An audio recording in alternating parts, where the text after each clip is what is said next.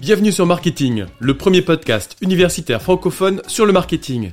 Ce podcast est créé et animé par les étudiants de TechDeco Périgueux et moi-même, Fabrice Cassou, maître de conférence à l'Université de Bordeaux.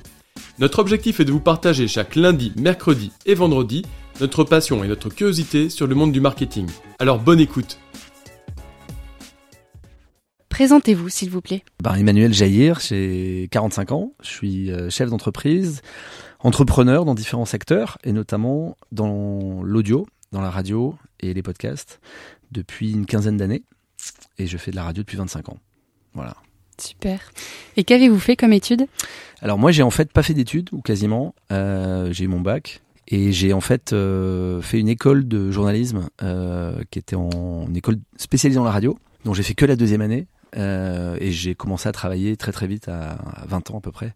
Et donc j'ai appris principalement sur le tas, je suis un autodidacte. Euh, et j'ai appris dans une radio, mais qui était mon école pour moi, qui s'appelle Énergie, où j'ai passé 10 ans. Est-ce que vous pouvez nous parler un peu plus de votre parcours professionnel? Euh, Oui, bien sûr. Euh, donc j'ai commencé en fait comme stagiaire. C'est, ça se fait beaucoup dans, dans ces métiers-là. Euh, j'étais d'abord euh, stagiaire à l'antenne et j'ai eu la chance de remplacer euh, un soir au pied levé la personne que j'aidais, que j'assistais, qui s'appelle Alexandre Delperrier, qui était à l'époque un journaliste qui faisait des chroniques cinéma sur énergie et qui a eu une opportunité de travailler en télévision. Et il fallait qu'il lui-même remplace ce jour-là tout de suite l'animateur qui pouvait pas faire son émission de télé. Et donc par euh, jeu de chaise musicale, si je puis dire, je me suis retrouvé par chance euh, ce soir-là à devoir tenir l'antenne. Et, euh, ça a duré trois ans. Pendant trois ans, j'ai fait de la radio au micro. J'étais notamment tous les matins dans le, le morning d'énergie. L'un de mes boulots principaux pendant ces trois années, ça a été de raconter les nuits parisiennes. Je me baladais dans Paris, courant les avant-premières, les soirées dans les grands restaurants, les discothèques où les personnalités, les célébrités venaient. Et le matin, à la radio, je racontais ce que j'avais entendu, ce que j'avais vu. Euh, C'était une chronique donc People. Et, euh, et, puis au bout de trois ans, et alors qu'en même temps j'apprenais de façon un peu bénévole euh, d'autres fonctions à la radio, je m'intéressais beaucoup à la communication, au marketing. Mon patron, a, au bout de trois ans, m'a demandé de choisir entre euh, l'antenne et, et, et, la com. Il trouvais que je passais un peu trop de temps à la radio. C'est vrai que j'arrivais vers 5 heures et que je repartais à 20 heures. Et euh, j'ai du coup, euh, étonnamment, en tout cas pour lui, à l'époque, j'ai choisi plutôt le, j'ai choisi la com. Et euh, très rapidement, en fait, il m'a offert une opportunité de diriger la communication internationale du groupe Énergie. J'avais que 23 ans. Et, euh, et puis ensuite de diriger l'ensemble de la communication du groupe Énergie. Euh, j'ai du coup eu beaucoup beaucoup de chance. Euh, à l'époque dans le groupe Énergie, c'est toujours le cas, il y avait quatre radios, Rire et Chanson, Chéri FM, Nostalgie et Énergie. Et c'est aussi l'époque où on a démarré la télévision avec Énergie 12. J'ai eu la chance de, travailler pour lancer Énergie 12. Euh, on a aussi ouvert un opérateur mobile, Énergie Mobile. Et puis surtout, j'ai vécu un moment, un grand moment de, de, de, radio pour le marché de la radio en général et pour moi encore plus, parce que j'ai eu la chance d'être le DIRCOM au moment où la radio est devenue première radio de France. Ce qui était absolument inenvisageable dans l'histoire d'énergie quelques années auparavant, parce qu'énergie c'était une petite radio musicale dans les années 80, et si elle a grossi, grandi pour devenir assez vite la première des radios musicales, elle était bien loin devant pendant des années RTL, France Inter et ces grandes radios périphériques qui disposaient d'ailleurs de beaucoup plus d'émetteurs de diffusion qu'énergie et qui avaient un public beaucoup plus large que celui d'énergie. Euh, au fil des années de travail, de développement, la radio est devenue première radio de, de France. Et euh, c'est vrai que cet événement, ça a été à la fois une grande joie, euh, une grande fierté, mais ça voulait aussi dire qu'on était un peu allé au bout euh, du projet pour lequel euh, nos patrons nous avaient euh, fait euh, nous avaient nommé, nous avaient fait progresser dans la boîte et nous avaient embauché pour certains d'entre nous. et du coup, bah, assez peu de temps avant, assez peu de temps après, pardon, j'ai décidé de, de démissionner pour monter mon propre projet. J'avais envie d'entreprendre déjà depuis longtemps. Je savais pas encore comment et je voulais continuer à vivre dans cet univers de radio. Et j'ai du coup en 2007 euh, quitté Énergie et lancé euh, cette, cette aventure de Goom Radio, là où vous êtes, euh, qui a démarré de façon tout à fait humble et petite. Au début, on était deux. Euh, très vite euh, trois, avec d'ailleurs Omar qui est dans un des studios qui est derrière nous, euh, qui était stagiaire à l'époque et puis qui est devenu mon associé et le patron de, de, tous les contenus de Goom. Et on a vécu des aventures très variées, très intenses, en France, aux États-Unis, euh, en Allemagne. Euh, on a essayé plein de choses en fait. On était vraiment euh, pionniers. On était au tout tout début de cette de ces radios numériques. Spotify n'existait pas encore. Ils ont démarré quasiment en même temps que nous. Quand on démarre, il n'y avait pas encore l'iPhone. Il est arrivé quelques mois après. Et donc c'était c'était assez culotté que d'imaginer qu'on allait consommer la radio de façon aussi différente. Euh, on a réussi certains trucs, on en a raté pas mal. Euh, et puis euh, petit à petit, en fait, la vie, les événements, les opportunités et puis aussi les échecs nous ont amené à construire, à façonner un modèle d'entreprise plus raisonnable, qui fonctionne et qui me ressemble sûrement beaucoup plus aussi.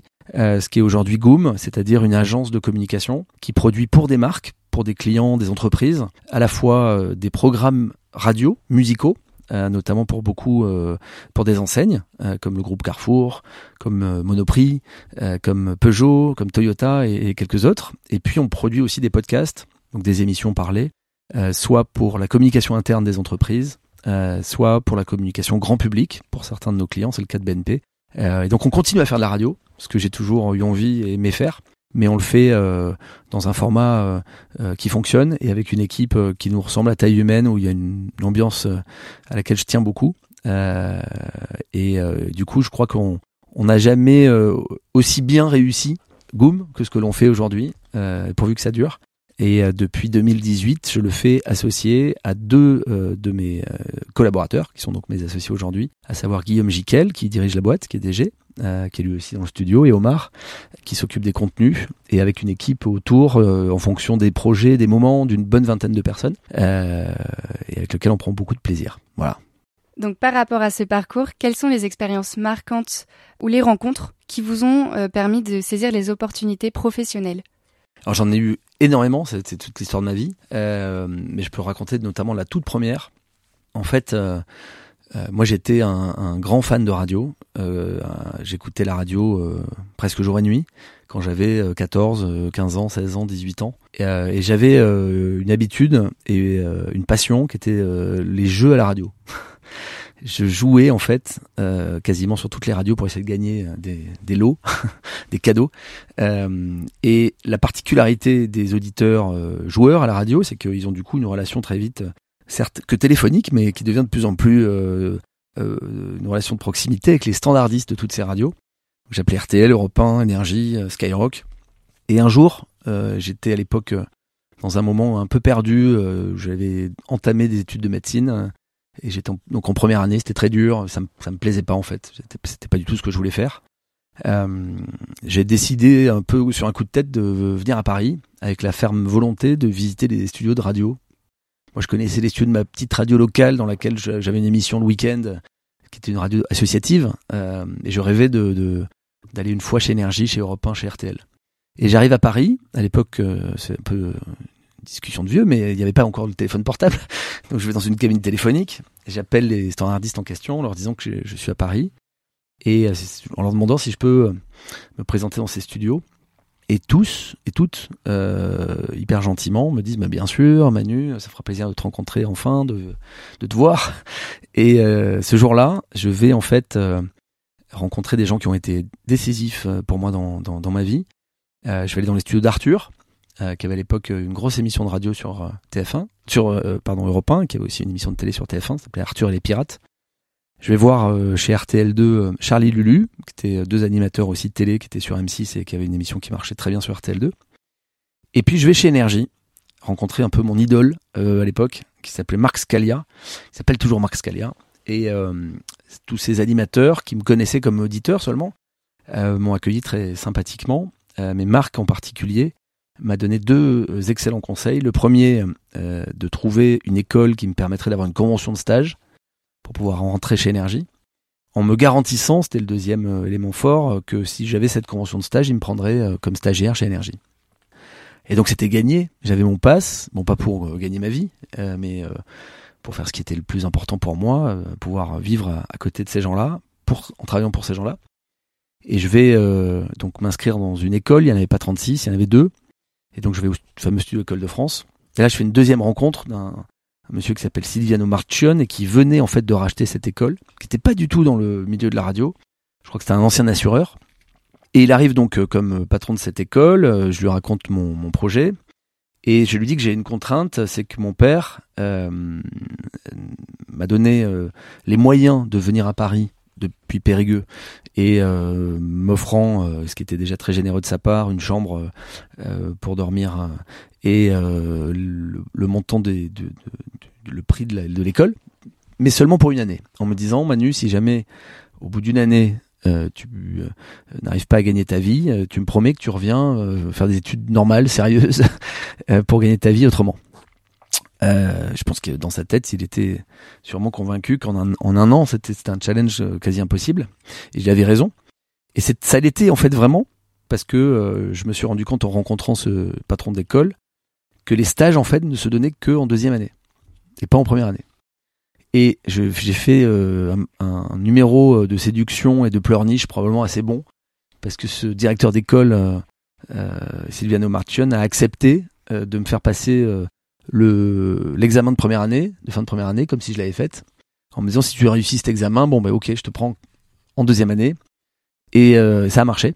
Je lui dois beaucoup. C'est quelqu'un que j'ai continué à voir parce qu'on a pris beaucoup de stagiaires de, de, de École de France ici chez Goum, par principe, et puis parce que c'est des gens bien formés.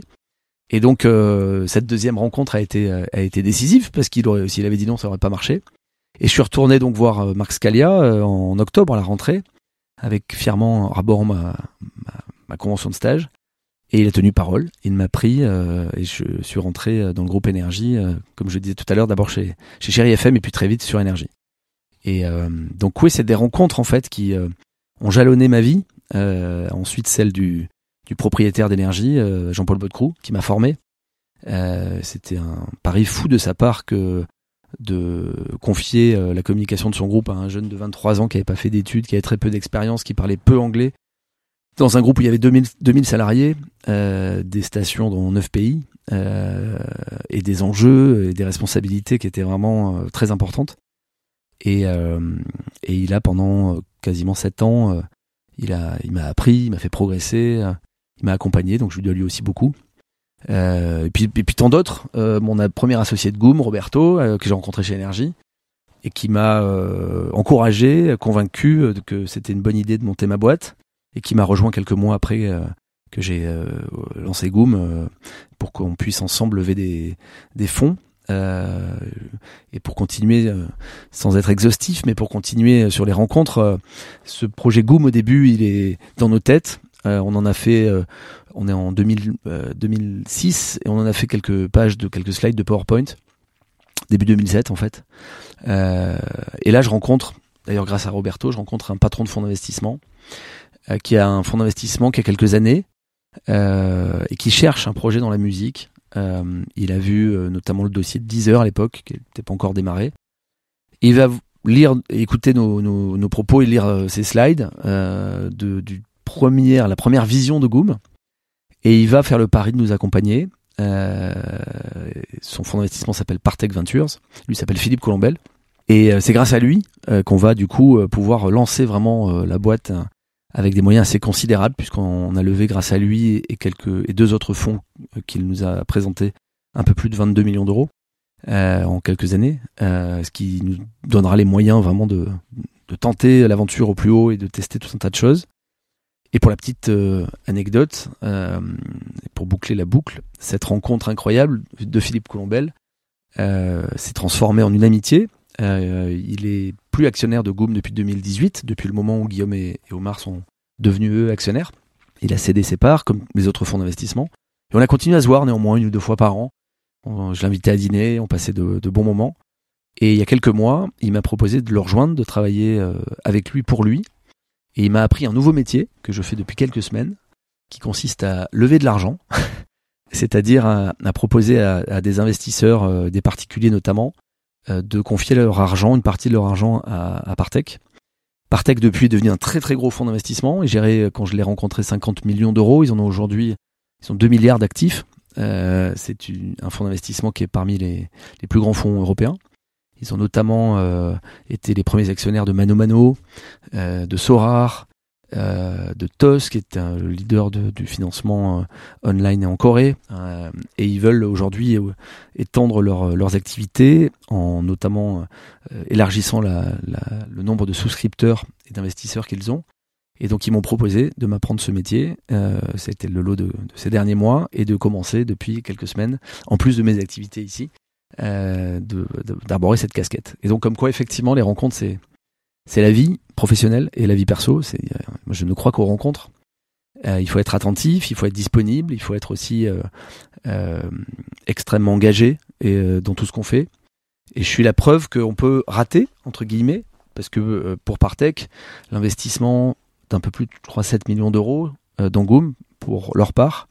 C'est soldé finalement par une perte parce que leur argent investi est très loin de, du montant qu'ils ont obtenu en vendant leur part. Mais c'est le lot des investissements où vous croyez en des startups, certaines font 10, 15, 20 fois la valeur, et puis certaines, certaines vous, vous perdez de l'argent. Mais quand les entrepreneurs ont tout fait pour faire de leur mieux euh, et ont démontré un engagement total, une résilience euh, et un sérieux à, toute épreuve, euh, et ben vous, euh, il est possible, en tout cas c'est ce qui m'est arrivé, et c'est une chance certes, mais euh, qu'il me fasse confiance à nouveau pour une mission qui est encore plus responsabilisante selon moi et, et, dans un univers que je connais pas, donc c'est assez génial de voir qu'effectivement ces rencontres, ces opportunités pour les jeunes qui, qui, nous écoutent et qui se cherchent ou qui ont des rêves, euh, il faut aller les déclencher et il faut surtout savoir les saisir. Parce qu'en fait, elles passent souvent, je pense même au fond de moi pour tout le monde, on a tous des opportunités incroyables qu'on voit pas passer, qu'on saisit pas vraiment bien, à côté desquelles on peut passer. Euh, et je crois que c'est euh, un voilà, c'est un enseignement. Euh, c'est ça prouve que tout le monde a sa chance en fait. Il faut la, il faut la prendre. Voilà. Pour en revenir à vos expériences à la radio, Qu'est-ce que vous pouvez en retirer aujourd'hui pour votre boîte? Objectivement, plus grand chose parce que ça a beaucoup beaucoup changé euh, depuis. Euh, ça fait combien de temps? Euh, 90. Ça fait 25 ans. en 10 ans, ça me fait déjà tout bizarre. Euh, oh, et je, je n'en ai fait que 3 ans, donc euh, je fais plus de radio depuis 22 ans. J'en ai beaucoup beaucoup écouté depuis, euh, et j'ai toujours été attentif à, à, ce métier, à ce support et à, et à ces contenus. Mais effectivement, ce que moi j'ai fait à la radio, au-delà du fait que, humblement, j'en étais pas très fier déjà à l'époque, c'est pour ça d'ailleurs que j'ai pas voulu continuer. Je, pense pas que j'étais très très bon. Euh, D'autres le faisaient beaucoup mieux que moi. Mais je crois surtout que ce qu'on fait à la radio aujourd'hui, euh, c'est, enfin, ce qu'il faut faire aujourd'hui pour faire de l'audience, c'est assez différent de ce qu'il fallait faire à l'époque, et c'est tant mieux, euh, parce que c'est un métier la radio qui a, selon moi, pas assez euh, évolué, qui s'est pas assez renouvelé, euh, qui a pas été assez créatif, qui s'est pas assez remis en question. Je parle de la radio FM, des émissions de radio euh, à l'ancienne. Et ça explique d'ailleurs pourquoi aujourd'hui une grosse partie de l'audience des podcasts est, sont des podcasts natifs.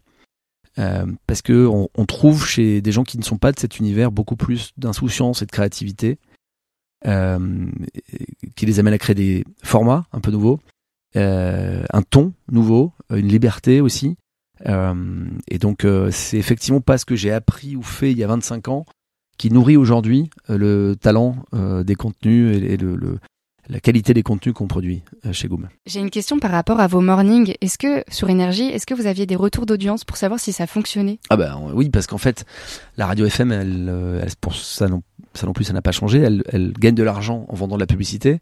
Elle vend de la publicité à partir des audiences euh, que produisent euh, un, institut qui s'appelle Médiamétrie. Et Médiamétrie, euh, depuis euh, la nuit des temps, je dirais, en tout cas, c'était déjà le cas il y a 25, 35 ans, euh, ça a dû commencer début des années 80, donnait en fait des audiences très précises au quart d'heure, qui étaient faites qui sont toujours faits par sondage. On appelle en fait en France 120 000 personnes par an pour leur demander ce qu'ils ont écouté la veille, à quelle heure ils l'ont écouté, etc. Donc on avait effectivement euh, des retours d'audience en, en, permanence. Et euh, dans un groupe avec des, euh, avec des, des, je dirais dans un groupe de la taille d'énergie qui faisait déjà à l'époque 300 millions d'euros de chiffre d'affaires, euh, les audiences étaient cruciales. Euh, on était effectivement focalisé tous les quatre mois euh, tous les trois mois, chaque trimestre, sur le résultat de ces audiences et en espérant que ça grimpe et que ça baisse pas. Mais si ça baissait, vous agissiez comment du coup? Bah moi j'agissais pas, c'est mes patrons qui, okay. qui nous viraient. Okay. C'est ça. Pas dès la première fois parfois, mais mais on était condamné à, à progresser, c'est sûr. Euh, bah parce qu'en fait, vous pouvez pas vous permettre que votre audience baisse quand vous dirigez une radio. Donc, il y a d'autres façons que virer les gens. Il y a aussi leur faire faire autre chose, les remettre en question. Et puis, il y a aussi reconnaître parfois que les auditeurs n'aiment pas tel ou tel contenu, tel ou tel animateur. Dans ces cas-là, il faut changer de formule. Donc par rapport à Goom, est-ce que vous pourriez nous expliquer le choix du nom euh, de cette entreprise? Alors en fait, en 2007, euh, on cherche un nom, effectivement, avec euh, Roberto, qui était, qui était mon, associé.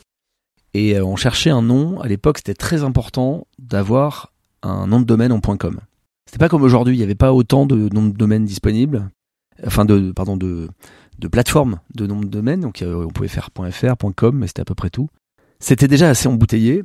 Et il n'y avait pas euh, énormément euh, de mots de quatre lettres euh, disponibles et c'était selon nous très important d'avoir un, terme mémotechnique mais qu'on puisse très vite taper. Et si Google existait déjà et que les usages commençaient à, passer par Google, c'était pas non plus aussi prégnant qu'aujourd'hui. et donc la réflexion, elle a été guidée par le choix, l'envie d'avoir un nom cool, euh, mais aussi beaucoup par la stratégie euh, de quelque chose qui se retienne facilement et qu'on puisse trouver de disponible. Et, euh, et, je crois que c'est dans une chanson qu'on a entendu un, terme de, de, d'un jeune rappeur qui disait Egoum, un truc comme ça. je crois que c'est la première fois que j'ai entendu ce mot, mais c'est un terme qui ne veut a priori rien dire. Goom. dans l'argot américain, on a découvert, mais bien après, que c'était le nom d'un vilain dans, dans un Marvel il y a très très longtemps euh, y a, on a une couverture d'ailleurs euh, de, de, de, cette pochette qui est, qui est, comme ça. Mais nous, en fait, on l'a tout de suite traduit en Go On Media, euh, qui est d'ailleurs le nom de la holding, le nom de la de l'entreprise, de l'une des entreprises, euh, et en gardant comme euh, terme générique, comme adresse Goom, goom.com, et en déposant cette marque un peu partout dans le monde. Voilà comment ça s'est joué. Comment est composée votre clientèle? Notre clientèle, donc comme je disais tout à l'heure, on a en fait d'une part une offre in-store euh, qui consiste à créer des radios et des contenus musicaux qui sont diffusés dans les enseignes, dans les réseaux d'enseignes. Et donc, je, je, citais tout à l'heure, mais on a Carrefour, Monoprix, Toyota, Peugeot, et donc des clients qui signent avec nous généralement pour plusieurs années des contenus dont on produit l'ensemble, à la fois des programmations musicales, des spots de pub, parfois des contenus parlés et parfois même des contenus internes. C'est le cas dans le groupe Carrefour où tous les matins, les salariés qui travaillent de bonne heure ont la chance d'entendre un morning euh, qui est animé qui leur permet de travailler dans une ambiance beaucoup plus sympathique. Euh, et donc ça, c'est une première typologie de clients euh, pour lesquels d'ailleurs, en plus de produire les contenus, on a aussi la responsabilité de la diffusion souvent.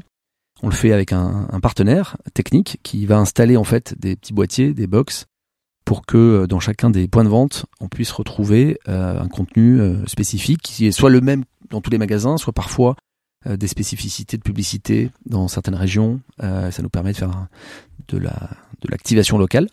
Et puis donc à côté de ces clients-là, deuxième clientèle principale, ce sont des marques qui ont besoin de podcasts, donc soit des podcasts de communication interne, c'est des moyens de communication qui peuvent remplacer notamment les journaux, les magazines internes d'entreprise, qui permettent donc euh, au management, à la direction, euh, de communiquer des informations officielles à l'ensemble des salariés. Ces salariés les écoutent soit sur euh, le site intranet, soit sur des applications dédiées qu'on peut aussi développer pour eux. Et donc ça, c'est pour les, les, les, outils de communication interne. Ça peut être des émissions d'une heure, des, des émissions d'un quart d'heure, parfois des choses très sérieuses, d'autres fois des choses plus divertissantes.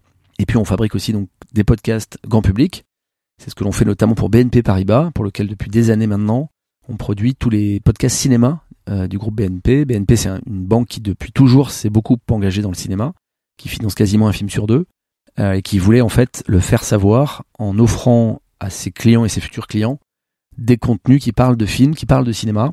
Euh, et on est très fiers parce qu'une des émissions qu'on produit pour eux, qui s'appelle We Love TFTC, a un peu plus de maintenant 2 millions d'auditeurs depuis le, le, démarrage en 2020. Euh, et c'est un des premiers des podcasts les plus écoutés sur le cinéma, à la fois sur Deezer, sur Spotify, sur Apple. Euh, et donc voilà, c'est un produit dont on est très fier chez. Euh, quels sont les avantages concurrentiels de vos offres? C'est une bonne question. Euh, nous, on est en fait euh, pas tout à fait euh, similaire aux concurrents. Si je parle de l'in-store, il y a assez peu d'acteurs comme nous qui faisons vraiment du sur-mesure. L'in-store, il est en fait préempté par des très grosses boîtes dans le monde. Je pense notamment à Mood Media, qui fait, je crois, toujours à peu près 600 millions de dollars de chiffre d'affaires, et qui est un, opérateur qui s'est surtout installé chez ses clients pour des raisons techniques. Ils sont là depuis des dizaines d'années. Ils ont commencé par être les seuls au début à pouvoir diffuser dans ces magasins grâce à des systèmes de satellites assez complexes. Ils sont aujourd'hui un peu plus concurrencés par des gens comme nous parce que le numérique a permis euh, d'alléger énormément euh, le système de diffusion et donc de permettre à des acteurs avec une marge technique à, passer qui est beaucoup plus simple de pouvoir euh, proposer des choses. Mais nous, en fait, on est un peu comme des petits maroquiniers qui travaillons pour l'industrie du luxe. on fabrique pas des robinets à musique du tout, pas des playlists automatiques. Ce sont des oreilles qui choisissent et qui pensent à tous les contenus qui sont diffusés chez nos clients. C'est du coup beaucoup plus cher pour les clients.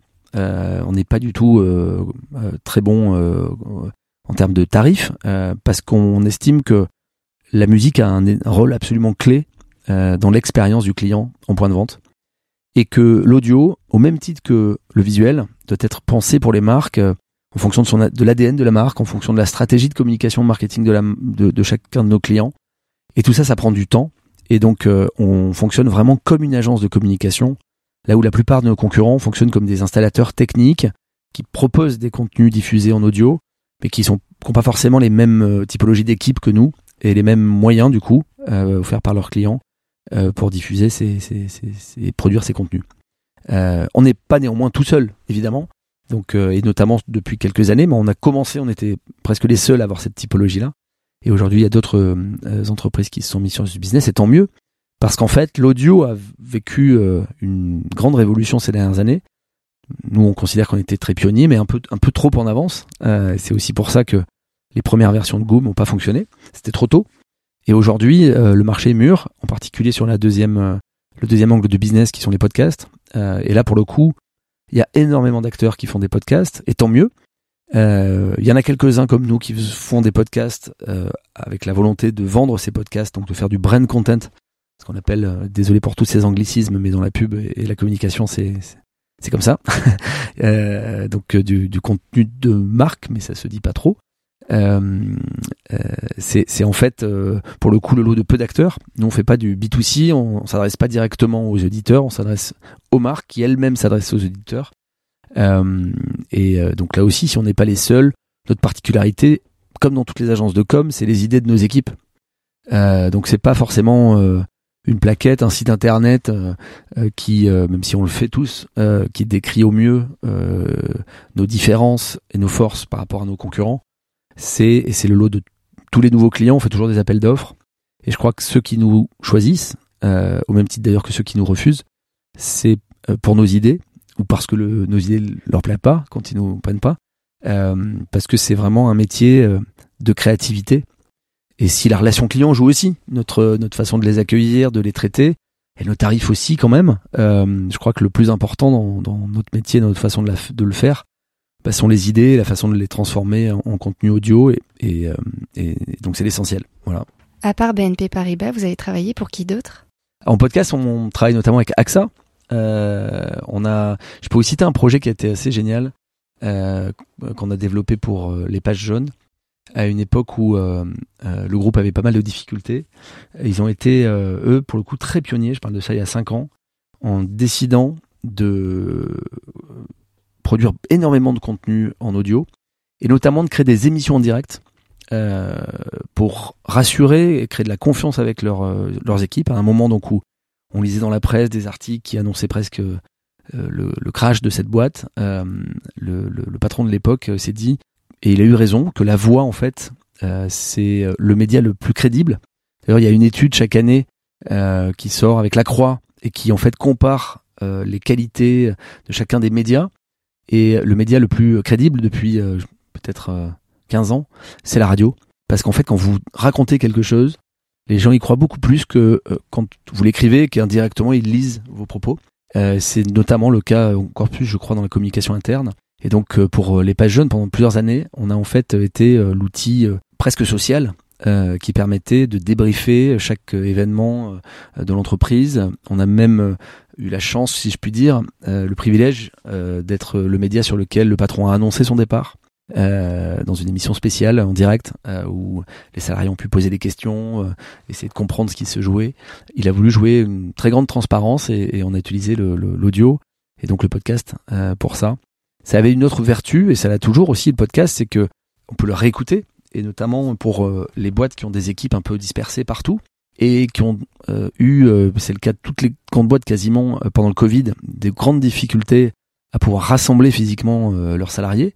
C'était le cas notamment d'AXA. On a énormément développé le nombre d'outils de, communication pour eux, qui permettaient pendant toute cette période de Covid bah, de retrouver les salariés, de les réunir, de dialoguer avec eux ou de dialoguer pour eux, de leur raconter des choses et de les rassurer dans cette période difficile à la fois au niveau personnel et professionnel.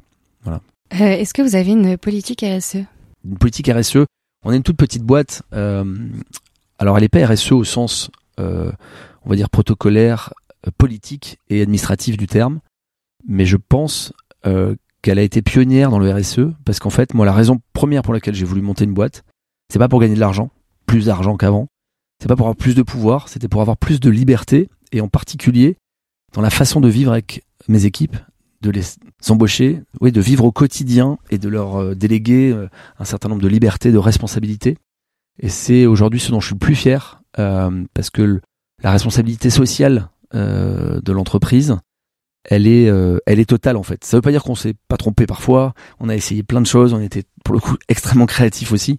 Je me suis beaucoup nourri de choses que j'ai lues et vues, d'exemples qui pouvaient être mis en place à l'étranger ou en France. Et, je dois dire, je me suis amusé en fait à ça.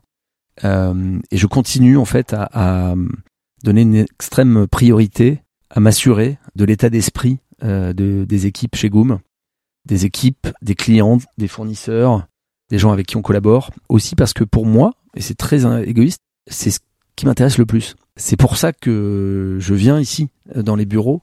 Et d'ailleurs, pour vous donner un, exemple, une anecdote, comme tout le monde quand le Covid est, arrivé, on, s'est posé la question de savoir où et comment euh, les équipes pouvaient travailler. On a commencé par euh, trouver une solution pour pouvoir travailler à l'extérieur quoi qu'il advienne. Et c'était pas si simple, hein, parce qu'on a besoin de studio a priori. On l'a développé, trouvé avec euh, des systèmes techniques et assez rapidement. Et puis, avec le comité de direction, on s'est dit mais qu'est-ce que les gens veulent vraiment? Est-ce que on va leur imposer de rester chez eux ou est-ce qu'on va leur proposer? Et on leur a tout de suite en fait proposé, même je dois dire dans une période où c'était quasi obligatoire euh, de rester à la maison. En tout cas, c'était vivement recommandé pour les entreprises d'installer le télétravail, sauf euh, vraiment si on pouvait pas. En vérité, on pouvait, mais tous nos salariés, unanimement, c'était pas d'ailleurs tout ou rien. Hein, chacun aurait pu choisir et on, aurait pu avoir un ou deux salariés qui prennent une décision différente. Ils ont tous voulu venir bosser ici en nous disant mais nous c'est trop important en fait le temps qu'on passe ici c'est pas juste du travail quoi. On veut pas se retrouver tout seul ou avec nos familles euh, isolées euh, pendant si longtemps euh, et donc on a pris des dispositions spécifiques adéquates sanitaires notamment et on a en fait continué à vibrer à vivre notre aventure professionnelle ensemble c'est d'ailleurs tellement particulier chez Goom que je dois dire que il y a des salariés qu'on embauche et à qui ça plaît pas en fait parce que le boulot prend tellement de place. Ici, il y a un ou deux apéros par semaine. Tous les gens mangent ensemble à midi. Euh, ça rigole, ça joue aux fléchettes. Il y a des gens qui, en fait, euh, ne considèrent pas que le travail peut prendre une telle place euh, dans, sa, dans la vie perso ce qu'on accepte. Enfin, chacun est libre. Et du coup, effectivement, c'est un peu, ça passe ou ça casse. Même si on le raconte toujours dans les différents rendez-vous d'entretien d'embauche, on passe beaucoup de temps d'ailleurs, à chaque fois qu'on a la chance d'embaucher quelqu'un, on, passe, on fait beaucoup d'entretiens, on passe beaucoup de temps à discuter, dialoguer, parce que j'estime que c'est un casting commun. Il faut se choisir l'un l'autre. Euh, et effectivement, même si on a l'impression d'avoir tout bien anticipé, bien raconté, il y en a qui adorent ça, et puis il y en a certains, et c'est leur choix, euh, qui s'y font pas, et dans ces cas-là, ben, on, les remplace. Pourquoi vous avez décidé de vous tourner vers le secteur de la communication? Ben, C'est ce que je racontais tout à l'heure, c'est euh, ça m'intéressait, et euh, c'est quand on m'a demandé de choisir entre l'antenne et la com. Euh, je crois que la raison principale, c'est peut-être parce que j'étais chez Énergie et que cette euh, entreprise-là euh, avait un niveau incroyable euh, en communication. Elle s'est d'ailleurs euh, vraiment construite et développée bien avant que j'y arrive en 81, avec un logo qui était à l'époque incroyable, avec cette panthère. On n'avait pas l'habitude de voir des marques comme ça. C'était un peu inspiré des États-Unis. Cette façon de communiquer énormément, de mettre son logo partout sur les affiches, en partenariat dans tous les sens. J'étais sûrement euh, séduit euh, par euh, par ce savoir-faire qui était d'ailleurs celui de toute une équipe, mais en particulier celui du fondateur et patron d'énergie, Jean-Paul Bodecroux, qui a toujours été très impliqué dans ces dans, dans ces sujets-là.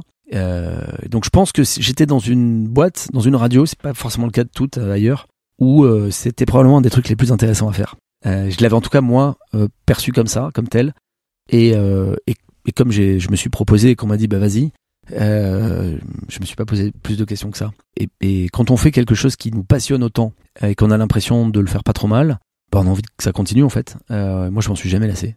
Voilà. Est-ce que vous pourriez quand même nous dire les avantages et les inconvénients de ce secteur? Non, parce que j'en connais pas d'autres. Ok. Ou si peu, euh, même si j'ai voilà, j'ai d'autres petites expériences, mais très peu. En tout cas, pas par rapport aux autres les avantages et les inconvénients, euh, je pense qu'ils sont semblables partout. Hein. Mais euh, je, vois pas beaucoup d'inconvénients moi dans ce secteur. Je trouve que il y a rien de mieux dans ma vie professionnelle, en tout cas à moi. Ça me regarde, hein, c'est très subjectif que de vivre de la créativité. Voilà, ça, ça, ça m'a toujours motivé toute ma vie. Je crois vraiment que c'est la deuxième raison, en plus de, de, de vivre avec des, des, collaborateurs dans un mode de vie choisi, c'est aussi euh, de se lever le matin avec une idée et de réussir à la transformer, quoi qu'il advienne, quel que soit son résultat in fine. Le simple fait que les idées existent, je crois que c'est le truc qui, euh, qui m'intéresse énormément et c'est l'enjeu de la communication en permanence. Alors après, la vie d'entreprise, c'est pas, c'est pas non plus euh, si facile tout le temps. J'en suis, je suis bien placé pour le savoir, pour avoir vécu plein plein de difficultés aussi. Mais euh, ouais, je, je me vois pas faire autre chose. En tout cas, je me vois pas arrêter ça. Hmm. Pourquoi vous êtes tourné vers le podcast? Convaincu que la radio FM se renouvelait pas assez pour continuer à recruter des auditeurs, et voyant d'ailleurs de très près les audiences je voyais très bien les jeunes déserter petit à petit et se tourner vers euh, d'autres médias. Bah, j'étais convaincu que euh, le fait qu'il n'y ait pas d'autorisation, parce qu'il faut quand même se rappeler de cette époque avant les podcasts, où pour parler dans un micro, il fallait que l'État ait donné à votre patron, que ce soit une radio associative ou une radio euh, privée ou une radio publique, une autorisation d'émettre. Ça donnait quelques acteurs, mais très peu, encore moins d'élus pour parler dans le micro, et donc finalement, une variété, je trouvais tellement peu riche, alors qu'en même temps, quand je, je m'ouvre à tout ça, je me rends compte que en vidéo, et ça me semblait très injuste, avec YouTube, la liberté était totale. Et donc, euh, je me suis dit, il n'y a pas de raison euh, que la radio, qui est le truc qui me fait le plus vibrer, passe à côté du numérique. Et comme moi, j'avais pas vécu les débuts de la FM, je suis né en 76, la FM démarre en 81, donc euh, j'étais bien trop jeune pour, pour, pour vivre ces, cette première période qui était d'après ce que disent les anciens, l'âge d'or. je me suis dit que là, avec le numérique, il y avait un autre âge d'or qui allait arriver et je voulais pas le rater. Et donc euh, j'y suis allé euh, euh, à fond et j'ai fait tout ce qu'on peut imaginer, essayer de faire avec ce que la technologie permettait, notamment des podcasts. Et selon vous, quelle tranche d'âge est perméable au podcast? Toutes. Ben, c'est comme si on se disait quelle tranche d'âge est perméable à l'internet, quelle tranche d'âge est perméable à un téléphone smartphone, absolument toutes. Après, euh, chaque contenu euh, trouve sa cible ou pas. Euh, c'est ça qui est magique. Il n'y a pas de recette, ça se saurait. C'est c'est le cas dans la musique. toute tranche d'âge est perméable à la musique, mais pas à tous les artistes, à tous leurs titres. Et eh ben, en podcast, c'est pareil. Et la plus perméable, peut-être? La, la, tranche d'âge la plus perméable? Aujourd'hui, il n'y en a plus. D'ailleurs, c'est on regarde les structures d'audience, elles sont à peu près un tiers de moins de 25 ans, un tiers de 25 45 euh, et un tiers de plus de 45 ans. Donc euh, c'est aujourd'hui euh, un équilibre quasi parfait. mais il est certain que ça a été un peu avant les gens des villes, parce que jusqu'à il y a encore très très peu de temps, avant la 5G, il n'y avait pas une couverture aussi, aussi bonne, en tout cas pour la France. Mais non, non, pour moi, il n'y a, y a, y a, y a, pas de sujet sur les tranches d'âge. c'est un média universel. Est-ce que vous avez des clés de réussite pour faire un bon podcast? Ouais, mais je les donnerai pas. Oh. non, j'en ai pas. Ça, ce serait tellement euh, manque d'humilité que, que, de penser qu'on les a. Et euh, même si on, on, fait tout pour faire euh, ce qui nous semble être la, la, bonne recette, c'est le public qui décide. Et on a très souvent des surprises, des bonnes comme des moins bonnes. Euh, ce qu'on sait, et ça c'est la clé, c'est que en fonction des premiers résultats, il faut écouter ces résultats, faire en fonction de ces résultats, sans forcément changer radicalement de cap. Mais quand les auditeurs à notre goût sont pas assez nombreux ou viennent pas écouter l'intégralité du contenu, c'est qu'on peut faire mieux. Et donc la clé première, c'est le travail et de travailler en fonction du succès, même si c'est un peu euh, faux parce que même quand ça cartonne, on continue à bosser. Euh, et euh, mais mais parce que c'est justement un métier dans lequel c'est jamais fini. Cette interview, vous auriez pu la travailler beaucoup mieux. Vous auriez pu y passer trois semaines, cinq semaines. Je veux pas dire qu'elle aurait été forcément mieux, hein, mais on n'a jamais fini de préparer dans ces métiers. C'est pas comme euh, dans l'industrie où quand euh, vous avez assemblé toutes les pièces que la voiture est finie, euh, bah, vous passez à la suivante. on peut travailler mieux le son, on peut travailler mieux le montage, on peut travailler. C'est comme dans tous les arts en fait. après il y a une économie et puis puis parfois on en a marre donc on arrête. Mais il n'y a pas de recette. Il y a parfois des choses fulgurantes qui nous sont sorties comme ça du chapeau, qui, marchent tout de suite, puis des trucs sur lesquels on a bossé pendant des mois et, et, et qui trouvent pas leur public. Mais c'est ça aussi que j'aime, c'est cette, cette magie-là. Donc là, plutôt en tant qu'agence de com, donc euh, Goom, euh, comment est-ce que euh, vous arrivez à communiquer auprès de vos cibles pour les attirer? Et avec quel ton, etc. En fait, on, est un peu atypique là-dessus parce que on communique pas. pour différentes raisons. D'abord parce que moi, j'ai, je pense, bien trop communiqué sur Goom dans la première vie de Goom qui n'était pas encore l'agence de com. on a eu un, une revue de presse incroyable dans les années donc 2007, 2011, 2012. Et en trop communiquant et en faisant un peu trop le malin, euh, on crée des attentes euh, et donc des déceptions, des frustrations, quand bien même il euh, y, y, avait selon moi pas matière à décevoir autant. et donc j'ai été un peu marqué par ça. Je me suis dit qu'il fallait courber les chines, travailler, faire et qu'on communiquerait peut-être après quand on aura des résultats et que éventuellement ça vaudra la peine. Et puis finalement, je me suis rendu compte que la communication, elle sert à développer vite, rapidement, euh, une entreprise, un modèle. Et c'est pas notre, étonnamment, c'est pas notre objectif aujourd'hui. Avec mes associés, on a envie euh, de progresser, mais on n'a pas envie de passer euh, de, de 20 à 100 personnes. C'est pas du tout notre envie. On sait, puisqu'on a eu jusqu'à 200 personnes chez Goom quasiment, on sait ce que c'est que de vivre dans une entreprise beaucoup plus grande, et on préfère vivre dans une entreprise plus petite. Et donc en fait, euh, de même, si on communique beaucoup, il faut savoir derrière euh, délivrer. Aujourd'hui, il y a énormément d'appels d'offres sur le marché et on ne va pas sur tous les appels d'offres qu'on voit passer. On y va quand on a envie, quand on pense qu'on a quelque chose à apporter. Et donc euh, dans une taille extrêmement souple, on se rend compte que pour ça, il faut un peu communiquer pour que quand même les gens nous pensent à nous, parce qu'il y a certains projets qu'on verrait pas passer si on nous appelait pas. On a une autre chance, c'est comme le marché est en plein essor, celui du podcast en particulier, en fait, euh, les opportunités, elles, existent régulièrement. Et donc, euh, je, pense que perdre trop d'énergie dans la communication aujourd'hui, ce serait en passer moins à servir nos clients et à trouver des idées. Et, euh, du coup, c'est c'est pas notre stratégie. Néanmoins, il faut exister sur Internet un peu.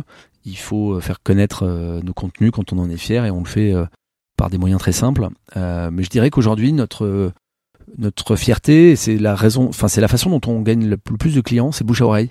Soit un ancien client qui a changé de boîte et qui du coup a envie de continuer à travailler avec nous, soit un, client qui euh, connaît euh, dans son réseau euh, un autre directeur marketing ou un autre patron d'entreprise et qui lui a parlé de nous. c'est la façon dont la plupart de nos, de nos marchés arrivent et, et c'est bien ainsi. Voilà. Et comment est-ce que vous faites justement pour créer l'identité donc audio des marques? Est-ce que c'est elles qui vous demandent euh, des choses particulières ou est-ce que c'est vous qui proposez? En fait, ça dépend des marchés, ça dépend des clients. Il y a des clients qui ont des idées très précises de ce qu'ils veulent faire, qui connaissent l'audio, que ce soit du podcast ou de l'in-store, et qui vont du coup euh, nous demander euh, d'exécuter quelque chose qu'ils ont en tête. C'est le cas d'un client qu'on a gagné récemment, qui est à la Caisse des dépôts. On va s'occuper tout un tas de podcasts pour eux, en local et en national. Et ils ont vraiment des idées euh, qui sont des bonnes idées en plus, très précises. Et ils cherchaient un autre partenaire, un autre prestataire pour les incarner, pour les produire, pour les exécuter. Et on le fait avec eux. Et puis il y a des clients, euh, certains parfois qu'on démarche nous-mêmes, qui savent pas du tout euh, ce que pourrait être la communication audio dans leur point de vente ou leur podcast. Et donc pour lesquels on va en fait se creuser, réfléchir. Ça prend beaucoup de temps. On adore cette phase-là. ça nécessite d'analyser ces marques dans des secteurs tellement variés c'est ce que j'adore moi dans notre, dans notre boulot, ce qu'on adore. Euh, on s'implique quasiment tous dans ces cas-là. récemment, on s'est impliqué pour une marque dont je peux pas parler parce que c'est pas encore officiel, mais pour une marque magnifique dans un secteur dans lequel on n'avait jamais bossé. Et, et c'est passionnant en fait de, de, de découvrir cet univers, de, de se plonger là-dedans et de répondre dans un appel d'offres en face de, de, quelques concurrents avec avec une, une, idée à laquelle on croit beaucoup, pour laquelle on, on, on présente un, un, projet de A à Z à une marque qui avait juste envie de faire de l'audio, mais qui savait pas comment faire de l'audio. Euh, et puis je peux parler d'un client pour le coup euh, avec lequel on travaille beaucoup en podcast, euh, qui est Cartier, dans le groupe Richemont, euh, et pour lequel moi je en ce moment personnellement je, je, travaille, je réalise une série de podcasts pour la formation de, des équipes dans le monde entier de Cartier. Et euh, alors là pour le coup on travaille pour le patron du patrimoine de Cartier. son boulot lui c'est de raconter l'histoire de la marque depuis des dizaines d'années, et il a eu envie de que cette histoire soit, si je puis dire, gravée pas dans le marbre, mais euh, dans un dans des podcasts, dans des séries de podcasts. Et euh, Dieu sait qu'avec la la période qu'on vient de vivre, euh, ça aurait été utile en fait d'avoir tous ces contenus pour pouvoir continuer à former les gens à distance. et on est en train de délivrer en fait toute une collection de, de contenus qui nécessite du coup pour nous, pour moi, pour nos équipes, de nous plonger dans l'histoire de cette marque qui a 150 ans. Et donc là, c'est génial que de mettre en audio une marque qui ne l'avait jamais fait. Alors ils avaient pour le coup une radio dans leur magasin, mais des contenus parlés qui racontent la marque, c'est quelque chose qu'ils n'avaient pas fait en audio euh, et qu'on crée avec eux du coup et avec des gens d'un niveau incroyable de connaissances, euh, d'expérience euh, et pour une marque qui est, qui est, qui est fabuleuse quoi. Et donc euh, voilà le genre de projet dans lequel on s'implique beaucoup et pour lesquels du coup on doit effectivement inventer euh, une façon de faire de l'audio. Et comment il s'appelle ce podcast justement? Alors c'est pas un podcast. Ah. Euh, enfin, c'est un podcast pardon de communication interne. C'est ah, pas un podcast disponible au grand public. Il s'appelle Quartier Stories. Voilà. Mais il n'est écoutable que par euh, les gens qui euh, vont travailler, qui viennent d'être embauchés par Quartier dans le monde entier et qui, du coup, ont la chance de, de, de vivre ces, ces, moments de formation dans lesquels on, diffuse ces contenus. D'accord, bah, dommage. Voilà. et euh, comment vous faites pour prospecter? Est-ce que vous parliez de, enfin, que vous prospectiez euh, pour trouver des nouvelles marques, etc. Comment est-ce que ça se passe? Alors c'est le travail de Manon euh, et de Guillaume euh, on le fait encore une fois euh, assez peu, dans le sens où euh, on fait pas de calling, de, de, de démarches dans, dans, un peu dans tous les sens. On a en fait des intuitions, des envies aussi. Euh, je parle beaucoup d'envie dans depuis le début de l'interview, mais c'est vrai, euh, on fonctionne à l'envie tous. Et donc ça peut nous arriver, ça nous est arrivé de dans le mardi où on fait le, le comité de direction toutes les semaines, de nous dire mais on aimerait bien bosser pour telle marque. Euh, ici on, on, se retrouvait une fois par semaine à réfléchir à ce qu'on pourrait le, leur proposer, on pourrait les démarcher, on, on a étudié, on sait que c'est des gens qui peuvent avoir le budget pour ça, qui peuvent avoir l'envie de ça. On a parfois un contact. Euh, C'était le cas récemment d'un projet sur lequel on a travaillé, qui s'est finalement pas fait, mais pour lequel on a démarché. Euh, et on a un outil fabuleux qu'on appelle la rencontre, qui est un podcast qu'on enregistre ici, qu'on enregistre soit avec des clients existants, soit justement avec des gens qu'on veut rencontrer et qui vont passer une heure, une heure et demie dans notre studio et on va les interroger sur leur vie professionnelle, sur euh, leur marque, la marque pour laquelle ils bossent.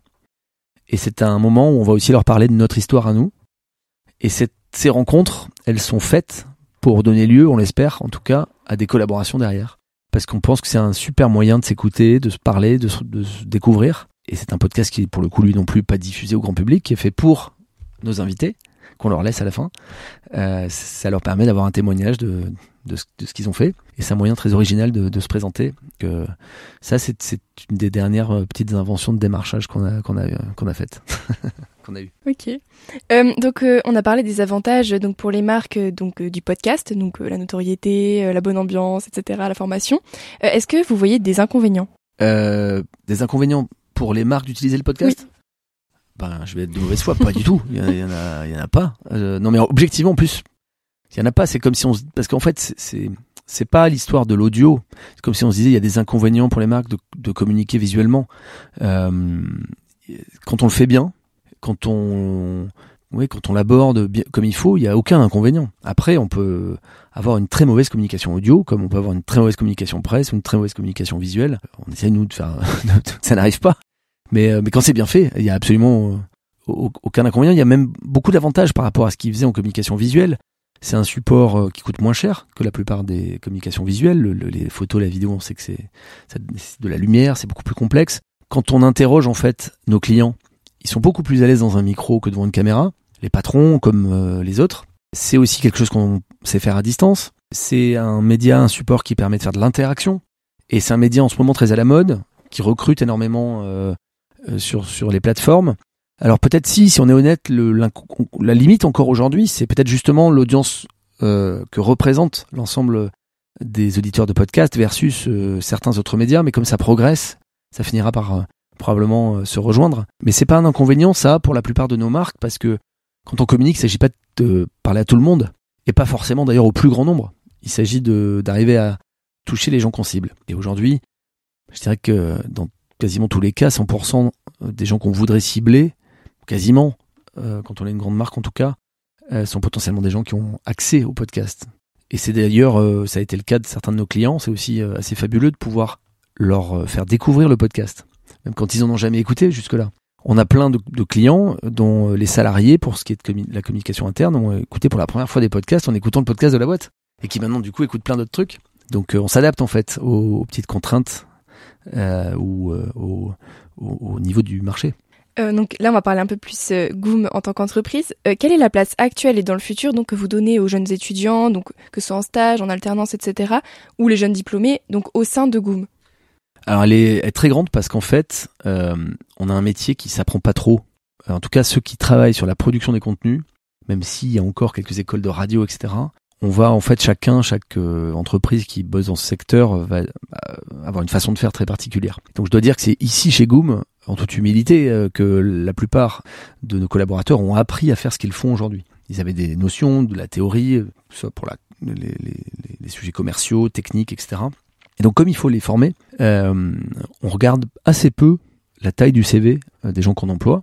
En tout cas, c'est pas le critère le plus important pour nous. On a découvert il y a peu de temps l'apprentissage avec Aurélien qui est en charge de la technique. J'avoue, jusque-là, j'étais un peu réticent parce que j'avais eu de mauvaises expériences dans, dans le passé. J'avais du coup découvert que c'était quasi impossible d'arrêter un contrat d'alternance. Or parfois euh, l'étudiant euh, s'est un peu trompé quoi. Il croyait arriver dans un truc, c'est pas tout à fait ce qu'il voulait. La boîte pareil et euh, oui c'est très c'est quasi impossible en fait de rompre et quand on s'engage pour deux ans, surtout avec un étudiant pour qui cet apprentissage va être déterminant pour l'histoire de sa vie professionnelle, en tout cas pour les premières années, c'était c'est très délicat. Et néanmoins on a, au fil des entretiens d'embauche, on a été convaincu, et lui aussi, Aurélien, euh, par l'envie de se, choisir. Euh, ça fait maintenant un an qu'il est là et euh, ça nous donne envie de poursuivre, en tout cas d'ouvrir à d'autres candidats dans d'autres postes des places d'apprentissage. Et je pense que c'est moi qui ai été un, fruit du stage. J'ai toujours apprécié ça. On a toujours eu des stagiaires ici, pas trop non plus. Il n'y a pas de raison. un stagiaire, il faut avoir le temps de s'en occuper, de le former. Il n'est pas là pour remplacer un salarié. donc, en fonction des périodes, on a eu plus ou moins du nombre de salariés qu'on avait. Euh, mais en revanche, on a beaucoup de gens, quel que soit leur âge auquel ils sont arrivés, leur expérience passée, qui ont appris en fait progressivement ici. Et donc, euh, effectivement, voilà, moi je, je je je pense pas, et c'est aussi voilà, c'est mon histoire, hein, mais je pense pas que la plupart des études euh, puissent amener énormément à ces métiers créatifs. On apprend en étudiant à retenir, mais on est souvent très formaté sur une façon de faire. Et dans des petites boîtes comme chez nous, très créatives, on veut justement pas que les gens arrivent formatés. Et on veut justement qu'ils soient très ouverts, très insouciants. Et c'est pas souvent ce qu'on ce qu'on retire des, des, de, la formation théorique à l'école. Euh, je suis pas du tout pour la compétition non plus. Et c'est la plupart du lot, c'est le lot de la plupart des écoles. Donc la plupart des étudiants brillants qui sortent des écoles sont brillants parce qu'ils ont été meilleurs que les autres dans un esprit extrêmement compétitif. Ça colle pas chez Goom. Ils ont aussi, euh, ceux qui ont fait beaucoup d'études, on leur a expliqué euh, que parce qu'ils avaient fait des études de X années, euh, ils devaient avoir tel niveau de salaire. Et moi, je suis très regardant à, évidemment, être généreux avec les salariés, mais est-ce que l'échelle des salaires soit extrêmement juste, quels que soient les nombres d'années d'études qu'ils ont fait avant, et même l'âge c'est, je trouve, par rapport à la productivité, à leur rôle et leur responsabilité au sein de l'entreprise que ça doit se jouer. Donc ouais, il y a pas mal de raisons pour lesquelles, et ça n'empêche pas de recruter des gens qui ont, eu un parcours à l'école, parce qu'il faut leur donner leur chance à eux aussi, mais c'est pas ce qui compte. Et en fait, euh, moi c'est vraiment, dans l'entretien d'embauche, c'est vraiment l'envie qu'a le candidat de venir chez nous euh, qui me stimule le plus. Et les raisons pour lesquelles il en a envie, euh, le temps qu'il a passé à se renseigner sur le marché, sur Goom, mais aussi sur ses concurrents, les rêves qu'il peut avoir, ce qu'il s'est imaginé faire. C'est ça pour moi la belle ambition. Euh, c'est pas d'avoir eu une note particulière euh, ou d'avoir fait euh, un master ou je ne sais quoi. ce qui va m'importer aussi, c'est ses expériences professionnelles passées, même en stage, et non pas le nom de la boîte dans laquelle il était, mais de savoir ce qu'il y a vécu. Et quasiment toujours, j'impose à ce que, si c'est pas moi qui le recrute, c'est que ce sont mes, mes, salariés ou mes, mes associés, à ce qu'on discute avec les gens qui ont eu ce candidat dans leurs équipes pour savoir comment il se comportait pour savoir si ça nous plaît, la façon dont il bosse, dont il appréhende le travail, la place que ça a dans sa vie. Euh, voilà, c'est tout un tas de critères qui ont finalement, euh, euh, qui se voient pas au, sur le diplôme, quel que soit le niveau d'études. Donc plus sur l'humain en règle générale, quoi. Ouais, et sur la, la détermination. Il y a un outil qui d'ailleurs est à mon avis extrêmement mal enseigné dans les écoles, qu'elles soient au lycée ou, ou, dans les écoles supérieures, qui est la lettre de motivation, et qui est tellement plate généralement d'une platitude folle qu'elle n'est absolument pas euh, liée à la quelconque motivation pour avoir le, candidat. D'ailleurs, elle est souvent la même pour toutes les boîtes qu'il sollicite, ce qui est un non-sens absolu.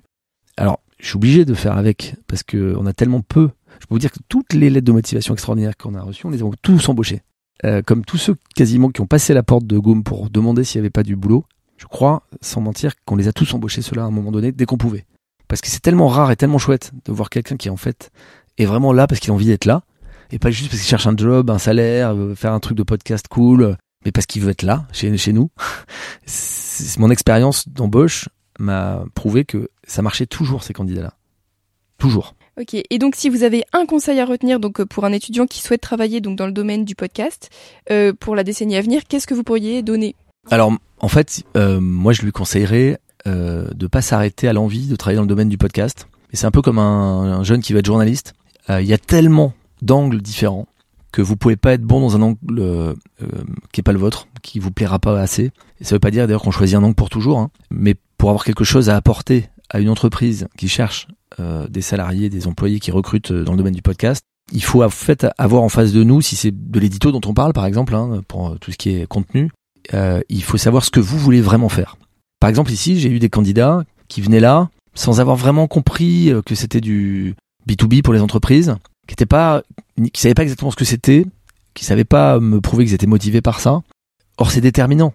Euh, si vous venez chez Goom et que vous vouliez faire du commentaire sportif, euh, vous allez être mauvais en fait. Vous allez d'abord pas être heureux, et en plus vous serez pas bon.